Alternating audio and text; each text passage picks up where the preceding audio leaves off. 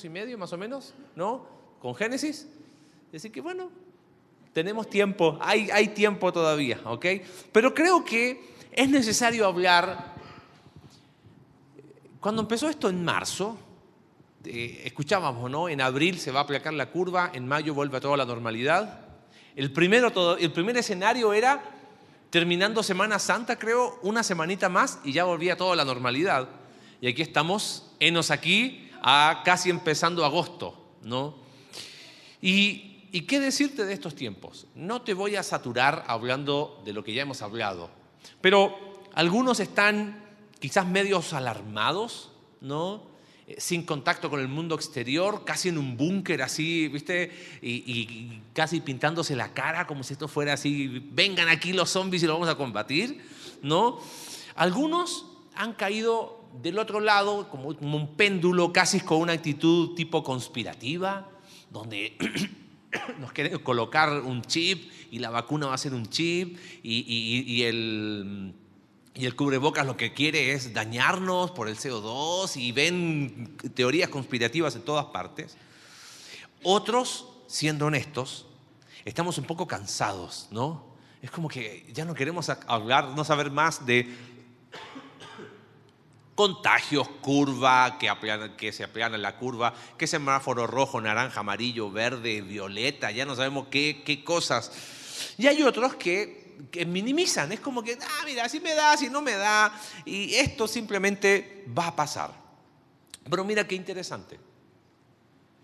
Como iglesia no hemos visto afectados, ¿qué diríamos?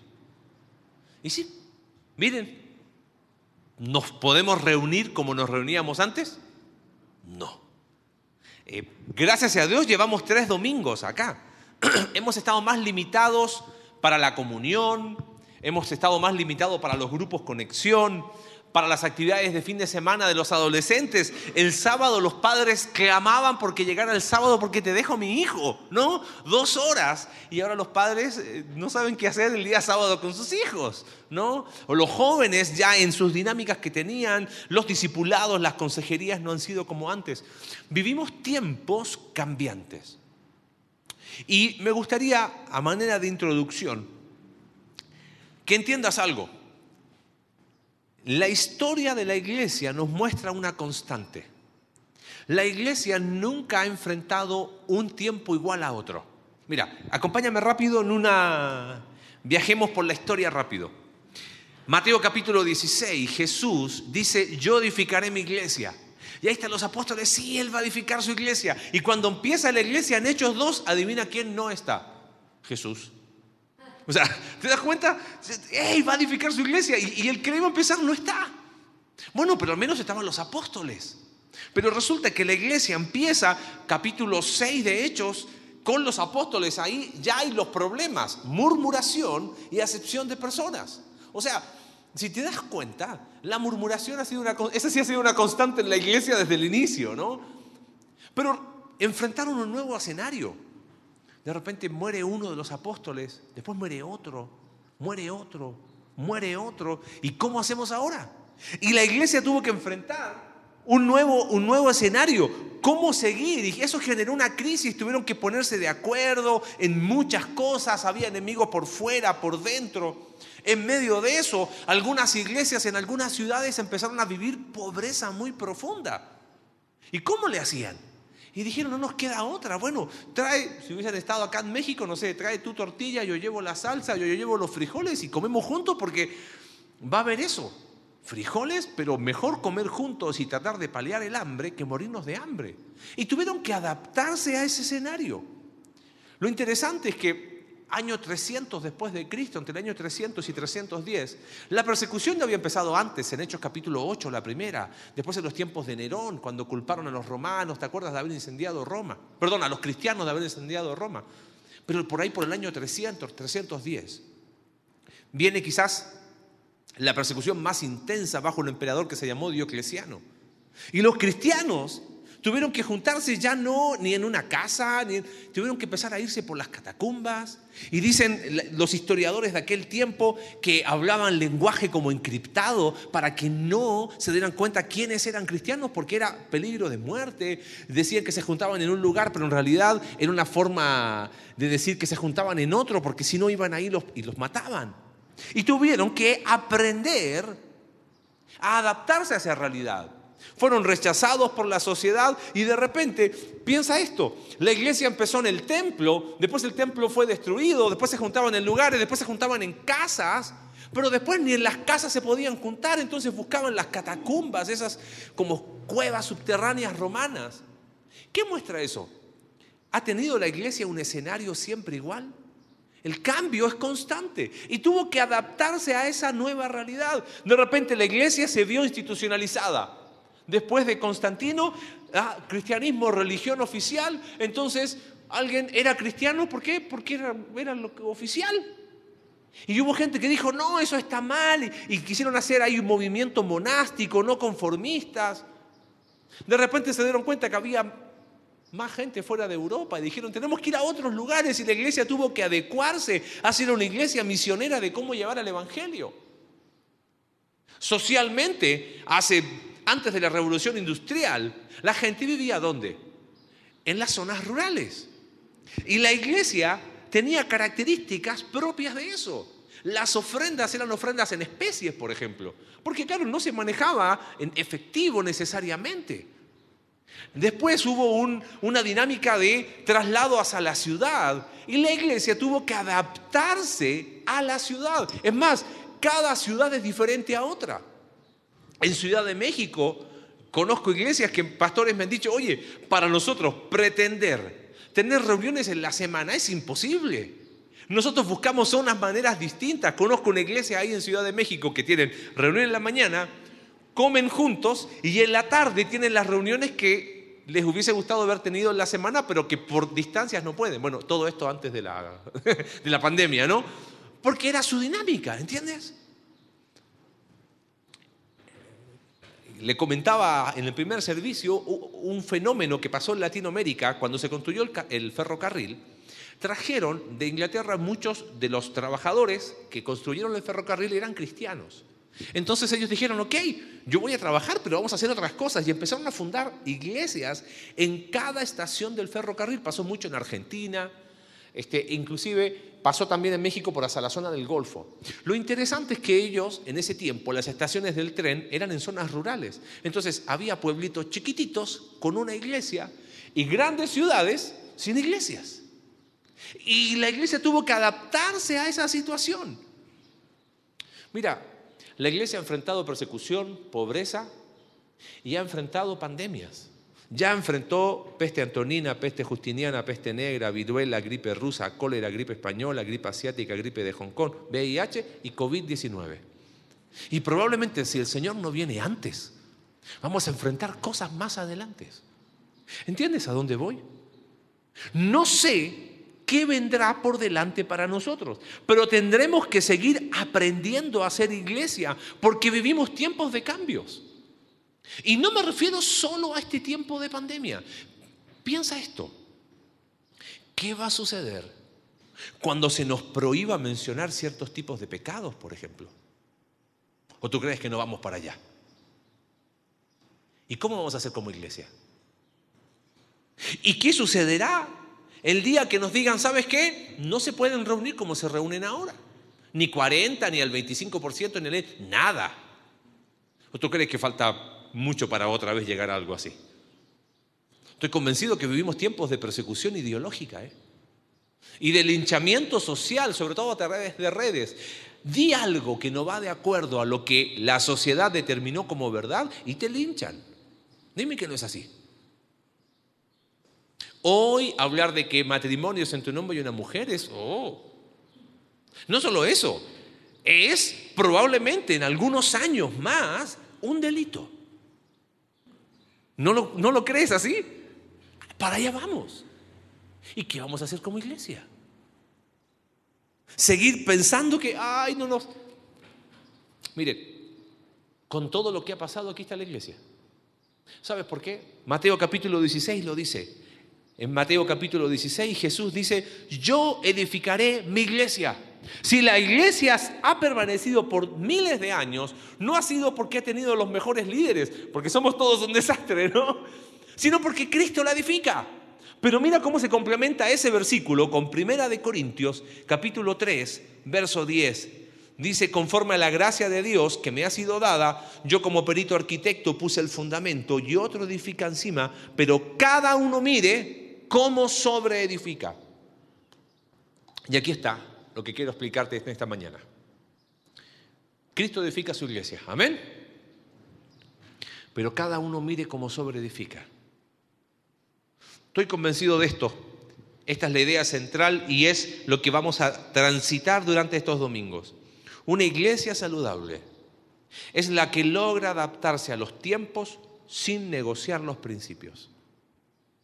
Te dije, la iglesia fue pobre, perseguida, institucionalizada, misionera, rural, urbana, mega iglesia, iglesia pequeña, iglesia grande, iglesia chica, y hoy tenemos una iglesia online. ¿Te das cuenta? ¿Cuándo había, los que ya tienen algunos años más, eh, ¿cuándo ibas a pensar que podías ver la iglesia en la televisión? Y no, y no me gustó, ah, porque está predicando Marcelo, no, mejor le cambio al otro, ¿ok? Ah, no, está cantando fulanito, no, no me gustó hoy la alabanza, mejor me voy a la otra. O sea, puedes ver 10.000 iglesias en el mismo día.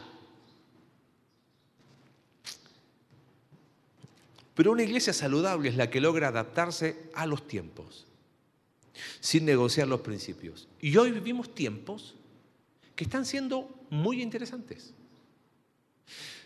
Vamos a estar durante estos domingos, para después retomar cantares, lo prometido es deuda, no se preocupen, lo vamos a hacer, ¿ok? Vamos a estar basados en el Sermón del Monte y en Romanos capítulo 12. ¿Por qué? El Sermón del Monte, Mateo 4, 17, Jesús dice arrepentidos porque el reino de los cielos se ha acercado. Bueno, el reino de los cielos se acerca. ¿Cómo vive un ciudadano del reino de Dios? Sermón del Monte. ¿Te das cuenta? Ahí están los principios. Entonces, nuestra idea es, a lo largo de estos domingos, ir tomando cuáles son los principios. No pretendemos ser exhaustivos porque principios podemos tener muchos, pero vamos a tratar de sintetizarlo en cuatro o cinco domingos. ¿Qué son los principios que no tenemos que negociar? ¿Y cómo lo adaptamos? ¿Cómo somos capaces de adaptarnos para estos tiempos? en esos principios que no se negocian. Y vamos a ver el libro de Romanos, pero vamos a ver los, los últimos capítulos, del 12 al 16. Hay un autor, eh, les decía en el primer servicio, responsable de muchas de las locuras de Alex y, de su servidor, se llama Scott McKnight, y él hace una invitación muy interesante, dice, Romanos siempre lo predican de la misma manera, que es la teología sistemática de Pablo, como que tienen una obsesión con Romanos 9, 10 y 11, piensan que ahí está la clave, cuando en realidad Romanos es una carta pastoral. Es un pastor que está escribiendo a una iglesia en Roma, escucha bien, donde los judíos habían sido expulsados de Roma. Muchos de esos nuevos creyentes eran judíos de nacimiento.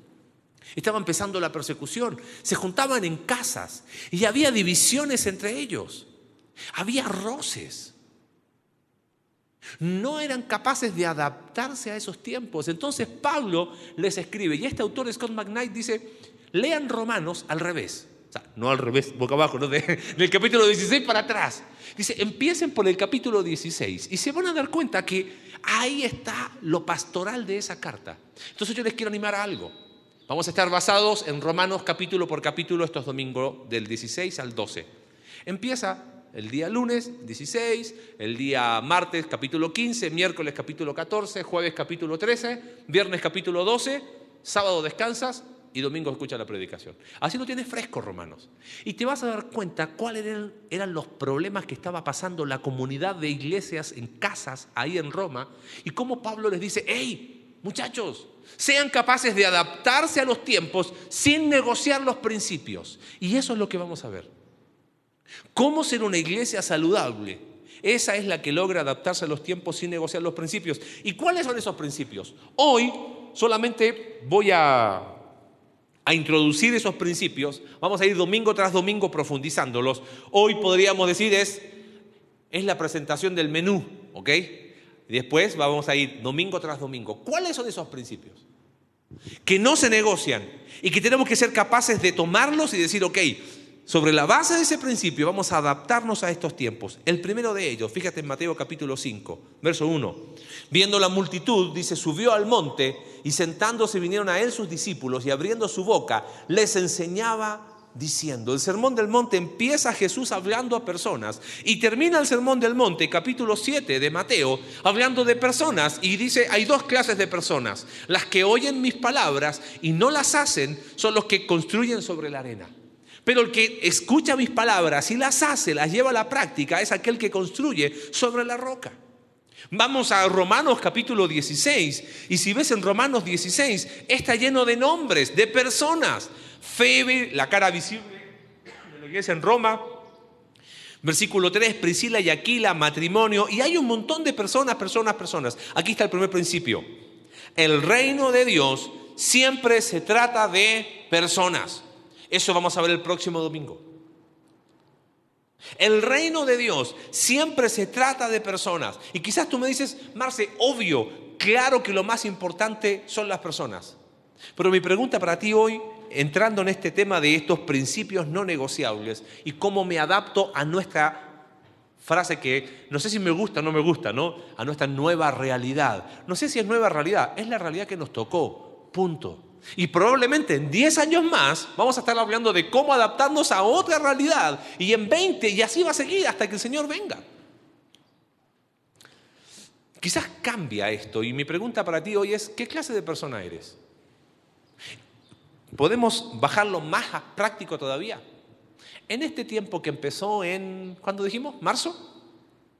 ¿Qué clase de persona has sido? ¿De las que sirven o de las que desean ser servidas? ¿De las que se alimentan para alimentar a otros o las que solo se alimentan para ellas? ¿De las que sugieren ideas o de las que critican? ¿Qué clase de persona ha sido?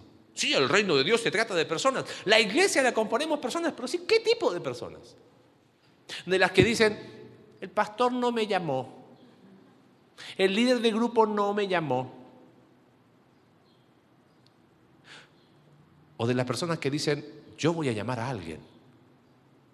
¿No crees que cambiaría la perspectiva? Porque claro, cuando nos podíamos ver cada ocho días, al menos nos podíamos ver. y decías, saludé a todos, hola, y listo, te ibas, ya saludé a medio mundo. Pero ahora que no los ves, ¿a quién has saludado? ¿A quién has llamado? ¿O te diste cuenta que ni amigos tienes? Quizás quedaron en una mano, dos, tres, cuatro, cinco. Entonces, ¿no será que a lo mejor este tiempo está mostrando que yo no estaba abrazando ese principio de que el reino de Dios son personas? ¿Qué tipo de persona eres? ¿De las que abandonan o siguen juntas en medio de estos tiempos? Se extraña verlos, ¿no? Dime que no ha sido raro estar aquí separados y es como que, oye, pero a mí me gustaba antes, cuando nos veíamos, nos abrazábamos y ni café hay, ¿no? Entonces, ¿sabes qué? Mejor no voy. Y el día que nos prohíban reunirnos, ¿qué vamos a hacer? ¿Renunciar a ser cristiano por eso? ¿No será que tenemos que tener discernimiento espiritual para adaptarnos a estos tiempos sin negociar los principios? Si el reino de Dios son personas, ¿a quién has llamado? Si el reino de Dios son personas, ¿por quién te has preocupado? Si el reino de Dios son personas, ¿a quién estás animando? Segundo principio, vamos a hablar de eso el próximo domingo. Te la dejo ahí picando. Segundo, fíjate capítulo 15 de Romanos, versículo 1 y 2. Así que los que somos fuertes, dice, debemos soportar las flaquezas de los débiles y no agradarnos a nosotros mismos. Cada uno de nosotros agrade a su prójimo en lo que es bueno, dice, para edificación. El segundo principio es, crecemos en Cristo edificando a otros. La vida se trata de personas, pero de personas que se edifican a otros, discipulado. No nos podemos reunir cada ocho días, pero ¿quién dijo que el discipulado paraba? ¿Acaso Jesús dijo, id y hacer discípulos? Bueno, solamente párenle cuando haya pandemia. La iglesia enfrentó todo lo que te dije y nunca dejó de hacer discípulos. Claro, Jesús edifica su iglesia y por eso su iglesia sigue. Pero ¿sabes qué ha sido triste? Que cuando uno ve la historia de las iglesias locales, hay algunas que así como empezaron, así se vinieron abajo. Hay algunas que así como abrieron, así cerraron. ¿Qué es la esencia de ser iglesia? ¿Reunirnos cada ocho días? Buenísimo. No nos hemos reunido cada ocho días por marzo, abril, mayo, junio. Cuatro meses y medio. Eso significa que dejamos de ser iglesia. El principio de crecer en Cristo edificando a otros. Habla de que tengo que ver la manera de no solamente preocuparme por otra persona, sino cómo lo edifico. El crecimiento tiene un aspecto comunitario. Y esa edificación implica reír juntos, llorar juntos, a veces amonestarnos, como dice Romanos capítulo 15, verso 14, lo vamos a ver la próxima semana. Decirnos a veces las cosas que no nos gusta que nos digan. Pero mira qué interesante, Mateo 8, ¿sabes qué implica? Este concepto de, de, crecemos en Cristo edificando a otros, es que no podemos vivir con asuntos pendientes con personas. No podemos vivir con asuntos pendientes. Mira lo que dice Romanos 5, decía en el primer servicio, un texto que leí tantas veces, Capítulo 5, verso 23. Dice, por tanto, si traes tu ofrenda al altar y allí te acuerdas que tu hermano tiene algo contra ti, deja allí tu ofrenda delante del altar y ándate, reconcíliate primero con tu hermano y entonces ven y presenta tu ofrenda. Reconciliación es antes que adoración. No digo antes que es primero, que no puede haber adoración con temas pendientes. Eso está diciendo Mateo. ¿Te das cuenta o no? No puede haber adoración con temas pendientes. Por eso el principio de que crecemos edificando a otros, vamos a profundizarlo ese domingo que hablemos de eso. ¿Cómo es? ¿Cómo se vive sin asuntos pendientes? ¿Sabes qué? Si teníamos asuntos pendientes con alguien en la iglesia, bueno, llegaba el domingo como que medio le evitabas, ¿no? Bueno, después de dos domingos, tres, había una opción. O le hablabas o ya definitivamente, si iba al primero, tú venías al segundo y viceversa. Pero qué fácil es vivir con asuntos pendientes ahora que no nos vemos. Y a lo mejor el asunto pendiente que era así, ahora es así de grande. Y el asunto pendiente que era algo que estaba recién germinando, ahora tiene unas raíces. Eh, el Señor Jesús dice, hey muchachos, así no funciona. Y en este tiempo que tenemos que adaptarnos, como iglesia, escúchenme bien, si tenemos asuntos pendientes entre nosotros, lo que se nos viene a la vuelta de la esquina, ¿sabes qué es? Es el cierre seguro de la iglesia. Porque el Señor la edifica, sí, pero cada uno mire cómo sobre edifica. Sin asuntos pendientes. ¿Significa que tenemos que ser todos íntimos amigos? No. ¿Significa que nos vamos a caer bien todos? No. Sé que no soy, como el dicho mexicano, una perita. ¿Ah? una perita en dulce, lo sé. Pero no vamos a tener asuntos pendientes entre nosotros. Ese es un principio que no se negocia. Y tenemos que aprender en este tiempo a ponerlo ahí sobre la mesa. Y vamos a profundizar cómo se hace. Tercero, Romanos capítulo 14. Y fíjate Mateo 7 y Romanos 14. Mateo 7 dice, no juzguéis para que no seáis juzgados. Pero fíjate, nos encanta esa frase, no juzguen para que no sean juzgados. Pero miren lo que sigue después. Porque con el juicio con que juzgáis seréis juzgados y con la medida con que medís os será medido. ¿Y por qué miras la paja que está en el ojo de tu hermano y no echas de ver la viga que está en tu propio ojo? Romanos 14, el mismo problema, pero ahora expresado en estos términos. Pablo les dice, ah, estoy en Corintios. Romanos 14. Le dice ahí, verso 3, el que come no menosprecia al que no come y el que no come no juzga al que come porque Dios le ha recibido. ¿Tú quién eres que juzgas al criado ajeno? Verso 5, uno hace diferencia entre día y día y otro juzga iguales todos los días. Cada uno esté convencido en su propia mente. Verso 10, pero tú por qué juzgas a tu hermano? ¿Tú por qué menosprecias a tu hermano? Tercer principio, mi crecimiento personal nunca se verá igual al del otro. Mateo 7 y Romanos 14 nos marca el principio de que antes de fijarme en la paja en otros, mire la viga que tengo en mis ojos. Miren, escúchenme bien. Todos nosotros encontramos en Cristo nuestra identidad, ¿correcto? Y entendemos que no se trata de una religión, sino de estar en Cristo. ¿Estamos de acuerdo ahí? Ok. ¿Significa que todos somos iguales?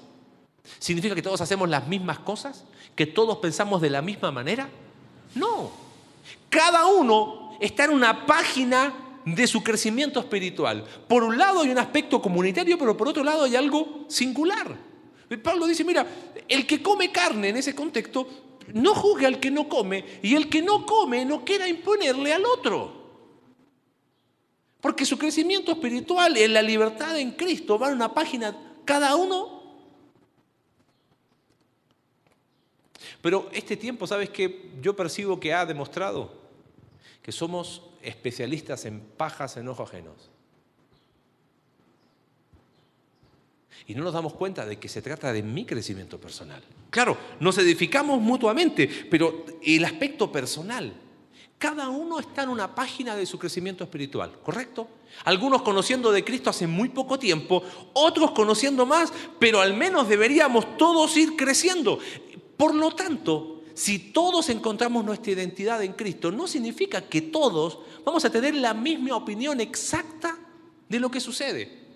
Ay, como cristiano deberías confiar en Dios. Sale y tienes que decir, coronavirus, ven a mí. No. Ni tampoco está mal el que a lo mejor dice, mira, yo prefiero tener ciertos cuidados.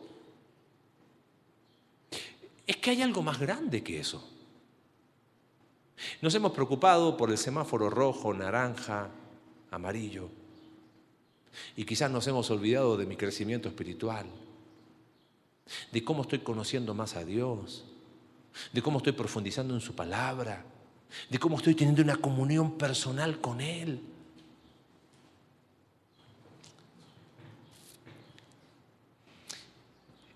No sé cómo ha sido tu experiencia leyendo libros, pero a mí me gusta mucho leer, pero no, no es que nací y aprendí a leer.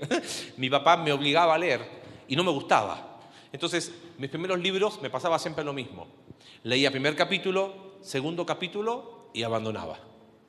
Y como se me olvidaba, ¿qué hacía? Volvía primero. ¿Alguno le pasó alguna vez? ¿O alguno sigue haciendo lo mismo hasta el día de hoy? Que empieza un libro con todo el entusiasmo y cuando ya te das cuenta que tercer capítulo, ah, te repite lo mismo. Y lo dejamos ahí. Y de repente la conciencia te pesa y dices, voy a retomar esa lectura. ¿Y dónde la retomas? En el primer capítulo otra vez. Y así se te va la vida, siempre los dos primeros capítulos del mismo libro. ¿Sabes qué? Yo siento a veces que espiritualmente estamos iguales. Estamos pegados en las mismas páginas de nuestro crecimiento espiritual. ¿En qué página estás de tu crecimiento? ¿Ha sido este tiempo de pandemia la excusa para no crecer espiritualmente? Yo pienso, a pesar de todo lo complejo, tenemos herramientas únicas en esta generación y si no somos capaces de tomarlas y decir, vamos a aprovecharlas, hoy no hay excusas para crecer espiritualmente. No las hay. ¿No te gusta la predicación de acá? Mira, hay mil en YouTube. no las hay. Y mira, hasta se pueden hacer podcast algunos pastores. ¿Ves? O sea, no hay excusa para que no crezcas. Pero ¿no será que seguimos pegados en la misma página hace años? ¿No será que estoy más enfocado en ver pajas en ojo ajeno que ver la viga que yo tengo? Mi percepción es que este tiempo lo que está mostrando es dónde estamos parados, cada uno de nosotros. Y eso no es el resultado de la pandemia, ni es culpa del coronavirus. Esto lo único que hace es darnos cuenta dónde estábamos parados de antes. Cuarto principio. No se preocupen que son cinco, ¿ok? Y solamente es introducción. Su palabra siempre apunta a la transformación. Mira qué interesante. Mateo, en, capítulo 5, 27, perdón, capítulo 5, verso 21, 27, 33, Jesús dice, oísteis que fue dicho, pero yo os digo. El judaísmo del tiempo de Jesús siempre apuntaba a algo conductual. Siempre era, ok, dime lo que tengo que hacer ¿Escuchaste esa frase alguna vez? Dime lo que yo tengo que hacer y yo te lo hago, pero dímelo. A veces las personas que están en consejería te dicen, o el que están discipulado, tú dime lo que tengo que hacer. No funciona así, cristianismo. Jesús apunta a algo más profundo. Oísteis que fue dicho, no cometerás adulterio, pero yo os digo, cualquiera que mira, va a algo más profundo, no va a algo conductual externo, va a una transformación profunda del corazón. Y en Romanos capítulo 13 habla de lo mismo. Siempre pensamos que Romanos 13 es sométase toda persona a la autoridad superior. Pablo dice, mira, sométanse, paguen sus impuestos, capítulo 13, verso 7. Pagad a todos los que debéis, al que tributo, tributo, al que impuesto, impuesto, al que respeto, respeto, al que honra, honra. Pero hay algo más profundo. No debáis a nadie nada, sino el amaros unos a otros, porque el que ama al prójimo ha cumplido la ley, a esa transformación. O sea, Pablo le dice, ¿qué te vas a poner a transformar la política, hombre? ¿Qué? Eh, la iglesia ha pasado por dictaduras, ha pasado por monarquías, ha pasado por democracias, ha pasado por revoluciones y sigue siendo la iglesia, ¿te das cuenta? Es que claro, tan fácil es desenfocarse.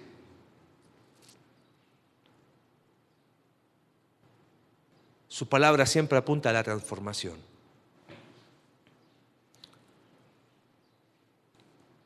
Alguien me preguntó, ¿cuál sería la conducta esperada para la iglesia en este tiempo?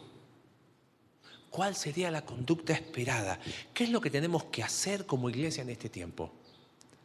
Y le dije, deja preparar mi respuesta teológica. ¿Sí que así? Y después le dije, no tengo ni la más mínima idea. ¿Sabes por qué? Porque nunca habíamos pasado un tiempo como este. Y probablemente en cinco años más vamos a estar preguntándonos, ¿y cuál debe ser la conducta esperada? Y el problema es ese, es la pregunta. Es que no hay conducta esperada. Lo que sí se espera es una transformación interna del corazón, donde el Evangelio nos provee los principios y las herramientas necesarias para decir, ah, ok, me adapto a este tiempo, pero no negocio ese principio. Mira, qué fácil era tener una conducta cristiana antes de este tiempo, ¿o no? Porque veníamos el domingo, cantábamos, cumplíamos con el Señor, una hora veinte de servicio, ya está. Tuve la conducta que correcta, esperada. Es más, como para no caer en fanatismos, bueno, tres sí, uno no, ¿ok? Total, y, decimos así, total nadie lo nota, nadie me llama, ¿ok? Pero ¿y ahora? ¿Cuál es la conducta esperada? ¿Ves? Es que su palabra nunca apunta a lo conductual, apunta a una transformación, que es muy distinto. Y cuando la transformación es de adentro a afuera, somos capaces de entender, hoy estamos viviendo tiempos en los cuales esto está está intenso. Y donde a lo mejor esa frecuencia de no vernos atenta contra mantener sólida la comunión, tenemos entonces que saber adaptarnos a ese tiempo para profundizar esa comunión. Por eso parte por mí.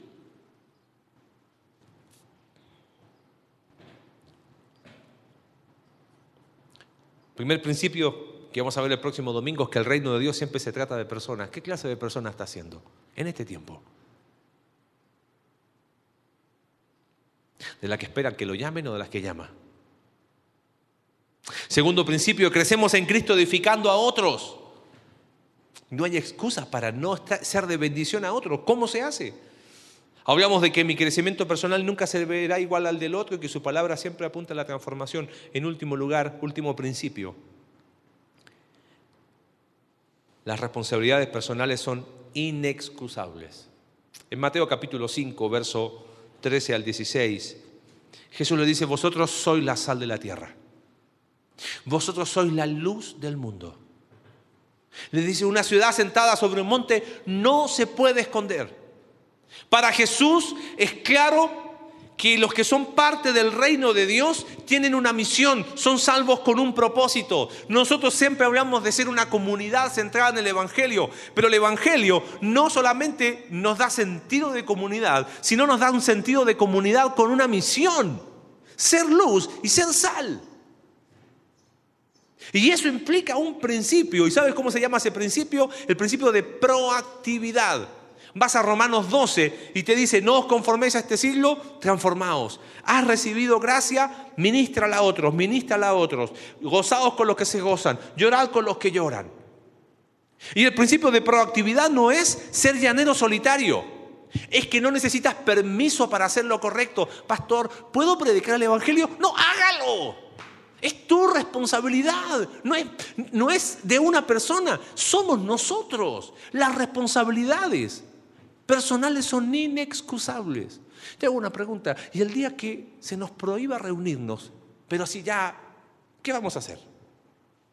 Es interesante, en Estados Unidos se dio una polémica en estos días, porque en un estado eh, dijeron no y un pastor vino y dijo, me declaro en desobediencia civil porque el César no va a imponer cómo la iglesia tiene que adorar a Dios.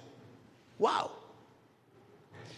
Y vino otro pastor y dijo, bueno, una mega iglesia, somos dos mil personas, tenemos dos mil oportunidades de tener iglesias en casas. Qué loco, ¿no? Yo creo que eso es adaptarse, sin negociar los principios. Porque las responsabilidades personales son qué? Inexcusables.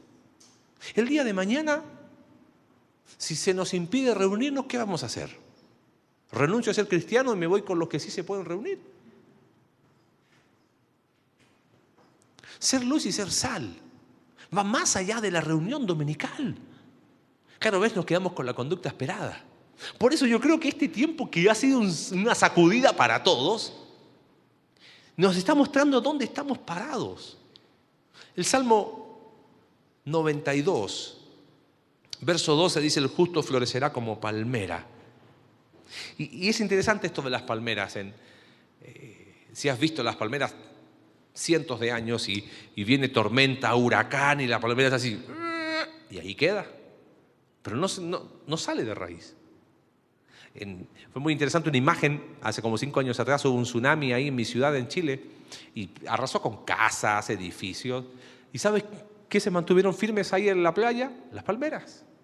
Algunas bien torcidas, pero ahí estuvieron. Y las raíces de las palmeras son muy interesantes. No son raíces gruesas, pero son muchas. Muy delgadas, pero son muchas.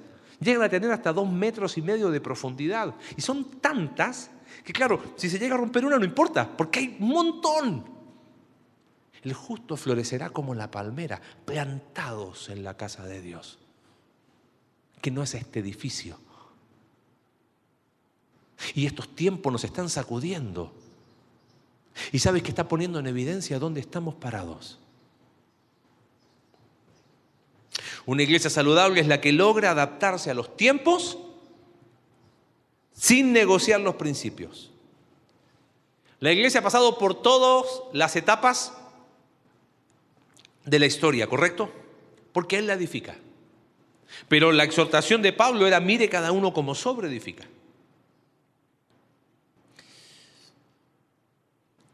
Ah, he escuchado, no de la iglesia, no se preocupe, pero personas que me han dicho, es que yo a mí me ha gustado esto de estar en casa, es como que ahora tengo domingos, antes no tenía. Yo creo que llegó el momento de dejar de decir esa famosa frase que hemos dicho, ¿no?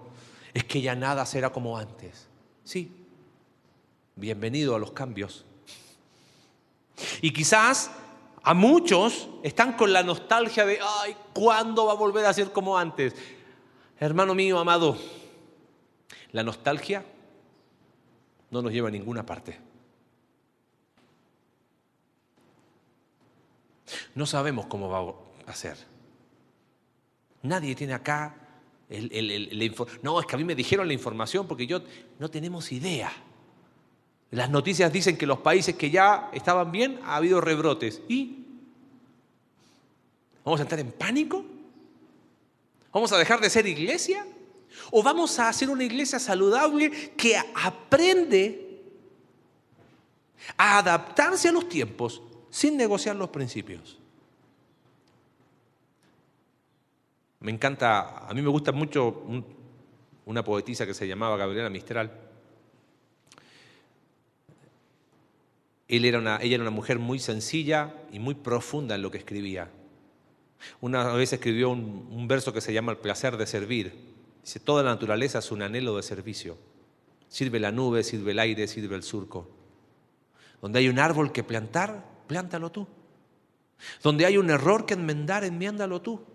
Donde hay un esfuerzo que todos esquiven, acéptalo tú. Es el que aparta la estorbosa piedra del camino. Es el que aparta el odio entre los corazones y las dificultades del problema. Existe la alegría de ser sano y de ser justo, pero hay sobre todo la hermosa y la inmensa alegría de servir. Tiempos cambiantes. Quizás más que preguntarnos, oye, ¿y cuándo nos vamos a volver a reunir? Quizás la pregunta para nosotros es, ¿cómo seguir siendo iglesia en este tiempo? Nos, nos han dado la autorización de reunirnos a un 25% de capacidad. ¿Por cuánto tiempo más? No sé. Que cuando no nos reuníamos no éramos iglesia y ahora somos IG, porque sería la cuarta parte de iglesia, ¿no? Y, si nos vuelven a parar, se acabó la iglesia. ¿No será que tenemos que dejar de pensar en semáforos y pensar en mi vida espiritual? Y enfocarnos en cómo yo estoy siendo parte de la iglesia de Dios en este tiempo. Me parece que necesitamos aprender a ser iglesia en tiempos de pandemia. Y probablemente en cinco años más vamos a tener que tener una serie que se va a llamar Aprendiendo a ser iglesia en tiempos de... Pero hay una constante adaptación de principios que no se negocian.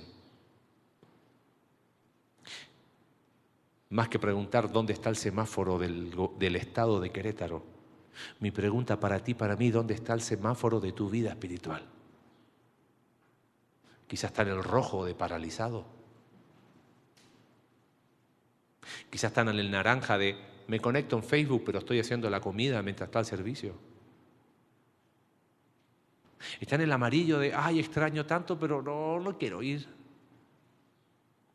O está en el verde de ser iglesia, sabiendo que los principios ahí están. Personas, edificación, crecimiento, responsabilidades personales. Dios, gracias por tu palabra. Gracias porque tú edificas tu iglesia. Gracias porque la iglesia estaba antes que nosotros y seguirá después de nosotros hasta que tú vengas. Pero de forma local, en nuestra realidad, acá en Querétaro, tu iglesia, conexión vertical. Padre, perdónanos. Perdónanos, Señor, por, por perder la mira en este tiempo por creer que el enfoque es la pandemia, cuando el enfoque debería ser cómo ser iglesia en tiempos de pandemia. Perdónanos, Señor, por estar viendo estadísticas antes de estar centrado en nuestro crecimiento espiritual. Claro que tenemos que ser responsables. Por supuesto que vivimos en un mundo donde hay dolor por pérdidas, pero Señor, tú sigues edificando tu iglesia. Danos de tu gracia, Señor, en este tiempo, te lo pido, por favor. Para que no sea esta la generación que cierre este local por fuera, sino sea la generación que fue capaz de adaptarse a tiempos tan complejos y profundizar el testimonio del Evangelio en este lugar. de que aún hay esperanza en Cristo. De que aún hay luz en medio de una oscuridad tremenda. Y es nuestra responsabilidad, Señor.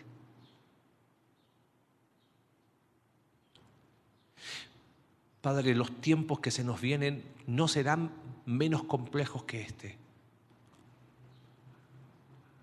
Necesitamos de tu gracia para hacer esa iglesia saludable que se adapta a los tiempos sin negociar los principios.